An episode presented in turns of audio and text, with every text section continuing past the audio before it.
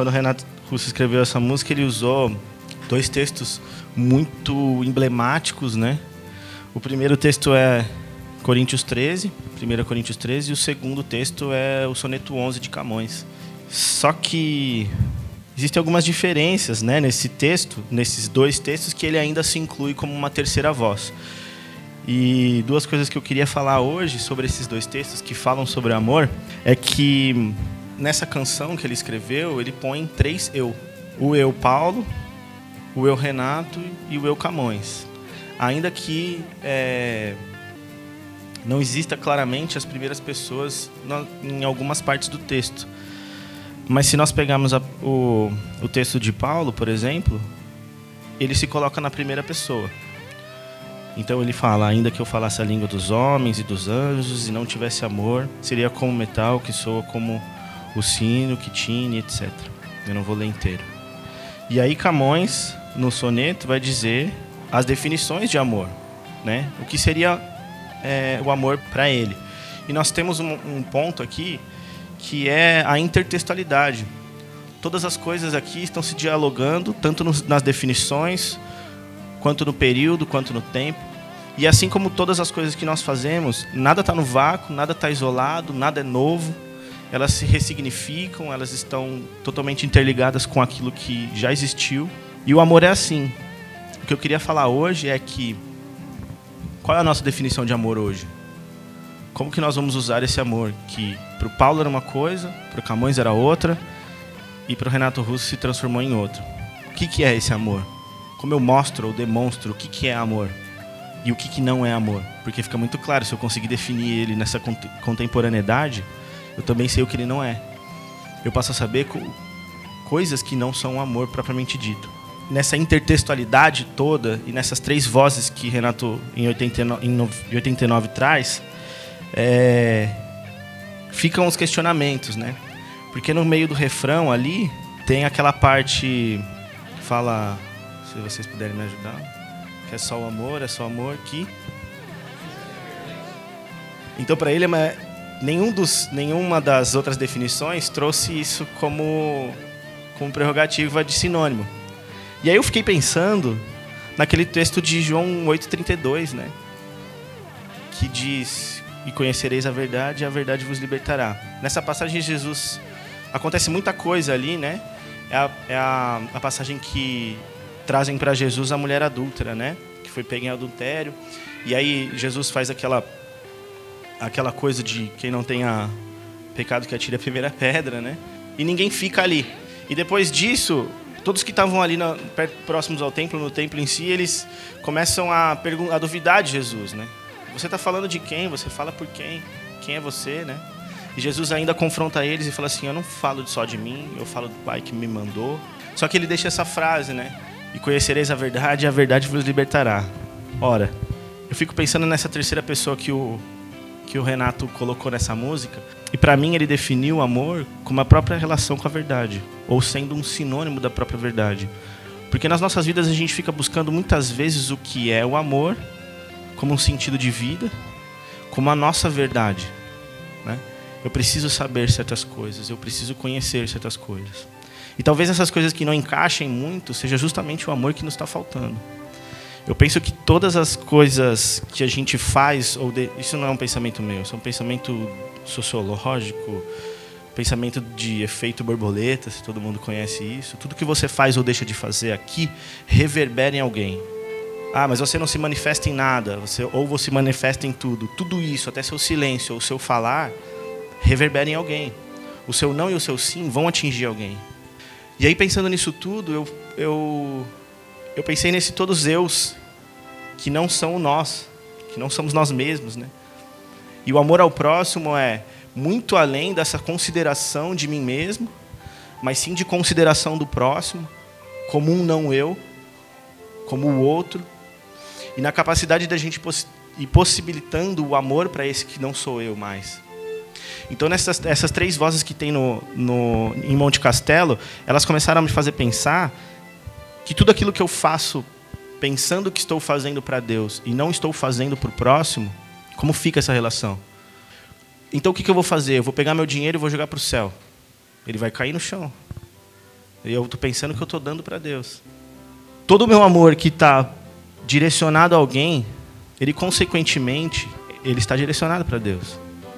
Se eu não consigo amar o próximo, como está escrito na Bíblia, eu também não consigo amar a Deus.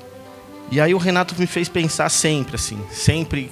Eu ponho essas músicas, eu ponho a música na sala para a gente fazer uh, é, nas salas de aula e fazer análise gramatical, análise, análise literária e tal, mas nem sempre a gente tira o ponto chave que é o amor, né?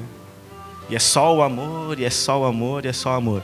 Então, o que eu queria que a gente, nesses poucos minutos de, dessa reflexão é, sucinta, é que assim para mim tudo aquilo que está na Bíblia só representa o amor e o final de todas as coisas, e todos os sacrifícios, principalmente o sacrifício de Cristo, tudo aquilo que ele sofre, tudo aquilo que ele pagou e nos justificou e nos santificou, foi por amor. E também está escrito isso em João 3,16. Se eu não conseguir fazer nada por alguém, consequentemente eu não, eu não estou fazendo nada para Deus. E isso são atos de adoração. Né? Nós temos a, a ideia um pouco equivocada de, de adoração simplesmente como louvor, e louvor musical e etc., mas não conseguimos trazer para uma realidade palpável, prática, de que qualquer atitude benéfica que demonstre amor para alguém seja um ato de adoração. É um ato de adoração, palavras de, de bom ânimo, palavras de conselho, atitudes de, de, de bem em si, e até o não fazer o mal também significa algo é um bom começo. Ah, tudo bem, eu não consigo amar todo mundo. Eu ainda não consigo fazer tantas coisas com afetividade, com sensibilidade. Tudo bem. Então vamos começar por não fazer o mal. Isso já é muita coisa, né? Então, todas as vozes que tem dentro de nós, elas se silenciam, elas são constrangidas a partir do amor. Eu vejo que todo mundo, quando o Evandro fala assim, ah, mas está todo mundo segurando o choro. E é verdade nós seguramos o choro muitas vezes ou queremos chorar porque somos constrangidos. E não tem outra coisa que nos constrange tanto do que o amor. É muito mais constrangedor você cometer um delito e a pessoa chegar para você e falar assim: "Não, tá tudo bem. Eu te perdoo". Às vezes eu prefiro que a pessoa te desse um murro na cara, uma joelhada no estômago e falava: "Meu, você é um otário. Você tem que sofrer, entendeu?" Do que ela falar para você assim: "Meu, tá tudo bem. A gente erra mesmo, você tá perdoado". Igual que tem aquela. É, e aí você vai passando no Instagram assim, tem aquela. Dentre todas as coisas desnecessárias que tem, às vezes sai alguma, sai alguma coisa boa. Ficou famosa aquela história da, da mãe que vai lá e perdoa o, o assassino do filho, né? Aí a mãe, tá, a mãe fala com o assassino e ora por ele, tá toda a imprensa assim em volta. Eu não sei se já viram isso.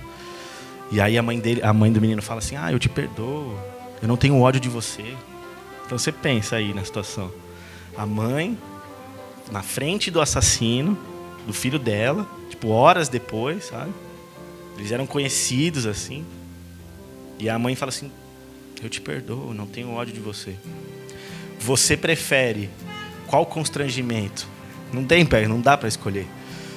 O constrangimento do perdão, do amor, e ser amado é muito constrangedor. Há quem fuja do amor. Porque às vezes o amor nos gera um sentimento de cobrança, né? Se uma pessoa fala que te ama, você fala, nossa, já era, porque agora eu vou ter que corresponder.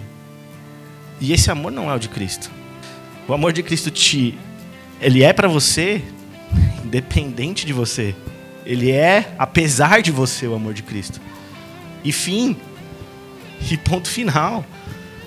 Você amando ou nem sabendo que é amor, o amor de Cristo está lá para você. Ele ainda é para você. E ele não tem fim. Essa tal maneira que Jesus nos amou, que Deus nos amou, ainda assim é incompreendida. E talvez a gente morra tentando saber que amor é esse. Aí a gente canta uma música que, que é impressionante. Me ajuda, não lembro agora. E ousado amor. Há palavras que trazem muita significação a tudo isso. É o ousado amor, infinito. Talvez eles nos conseguem nos, nos fazer mensurar tudo isso que é esse amor todo. Mas ainda assim, como que eu vou agir sabendo desse todo, de tudo isso sobre esse amor de Cristo? Ou como eu vou deixar de agir? Ou coisas que eu vou passar a não fazer, talvez? E hoje eu queria que Deus nos, nos direcionasse a saber que todo o amor que eu deixo de dar para alguém, eu também deixo de dar para Deus. Se eu não consigo amar ninguém, isso não é uma palavra minha, né? Isso está escrito, certo? Não foi eu que inventei isso. É só uma, uma, uma breve interpretação de que talvez se eu esteja fazendo mal para alguém, eu ainda não entendi muito bem o que é amor. Todas as coisas para mim na Bíblia se definem em amor. Elas se resumem, melhor do que se definem, elas se resumem em amor. Elas culminam para um ponto do amor. Elas chegam no amor. Todo o trajeto, todo o trajeto dos obstáculos, da perseverança, das duras lutas e etc, elas culminam no amor. Esse é o produto da Bíblia. Eu sempre falei, eu sempre discuti com meu pai, assim, porque meu pai falava, nós tivemos uns embates teológicos, assim, problemático, porque ele falou para mim assim: "É, mas e se não existir céu? E se também não existir inferno? Você vai fazer o quê? Você vai ficar aí esperando?" Ele falou para mim. "Você vai ficar esperando? Você fica esperando muito, você fica esperando muito e você não faz nada." Eu falei: "É, é verdade." Então o que eu tenho que fazer? Ele falou: "Você tem que amar o próximo." E fim. Se ainda não existe céu e se ainda não existe inferno, você precisa amar o próximo. Esse é o maior mandamento. Ponto. Se você consegue amar a Deus, você consegue amar o próximo. Se você não consegue amar o próximo, você não está amando a Deus. Palavras do meu pai. Eu falei, é, isso aí precisa mudar minha vida, porque eu consigo fazer de uma pessoa o céu na terra dela, e também, se eu quiser, eu consigo fazer o inferno para ela. É a mesma capacidade que eu preciso ter de amar ou não. Mesmo que seja forçoso, mesmo que ainda custe, que materialmente seja dolorido, eu preciso aprender a amar o próximo. Nada, nada que eu esteja pensando que eu estou fazendo para Deus e consiga isolar do que eu estou fazendo ao próximo, eu preciso ser, eu preciso ser uma pessoa que dirige direito. Eu posso colocar em risco muita gente. E isso é falta de amor ao próximo, se vocês querem saber. Não é só uma caridade simplesmente, ah, eu estou juntando cesta básica, estou fazendo cesta básica. Não, você, você não faz merda no trânsito. Porque talvez isso seja uma falta de amor, porque você não consegue pensar que alguém está passando com um carrinho na rua. São os pequenos detalhes que você mostra sua consciência amorosa ou não. E é uma consciência amorosa no âmbito social, no âmbito sociológico da coisa. Ninguém vive no vácuo. Ninguém está isolado, ninguém vive numa bolha. Ainda que você queira viver numa bolha, você não vai conseguir. Ainda que você ache, ache que ah, isso aqui talvez nem tenha muito a ver com alguém, você assume responsabilidade sem querer saber que você, sem nem saber que você assume responsabilidades, porque você vive em sociedade. Talvez aquilo que Jesus tenha feito no capítulo 8 de João nem tenha sido tanto para a mulher, né? Talvez a atitude ali, se você for pensar bem, nem foi muito para a mulher, foi um cala-boca geral assim.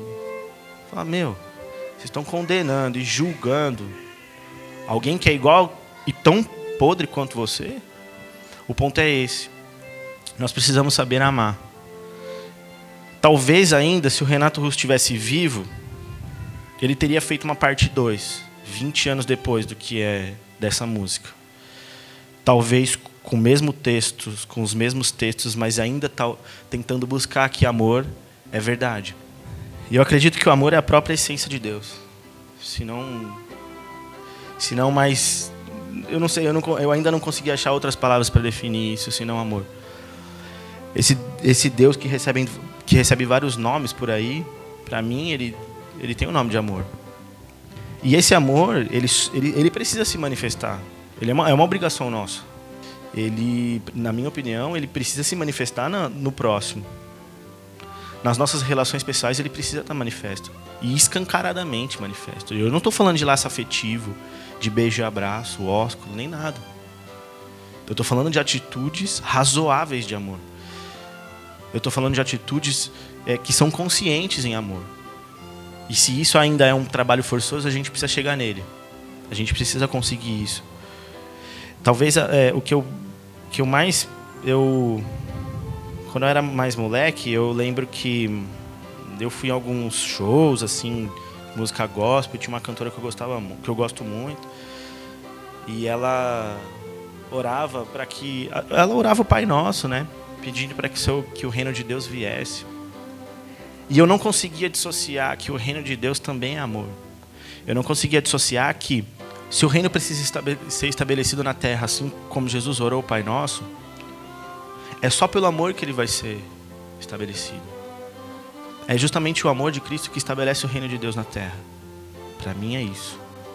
E se esse reino de Deus não está estabelecido na terra ou nas nossas relações mais mínimas, nessa integralidade toda das relações que não nos dissociamos, nós estamos falhando no processo de, de dar amor ou de saber o que é amor. Então, algumas definições precisam ser ressignificadas ou precisam voltar à tona.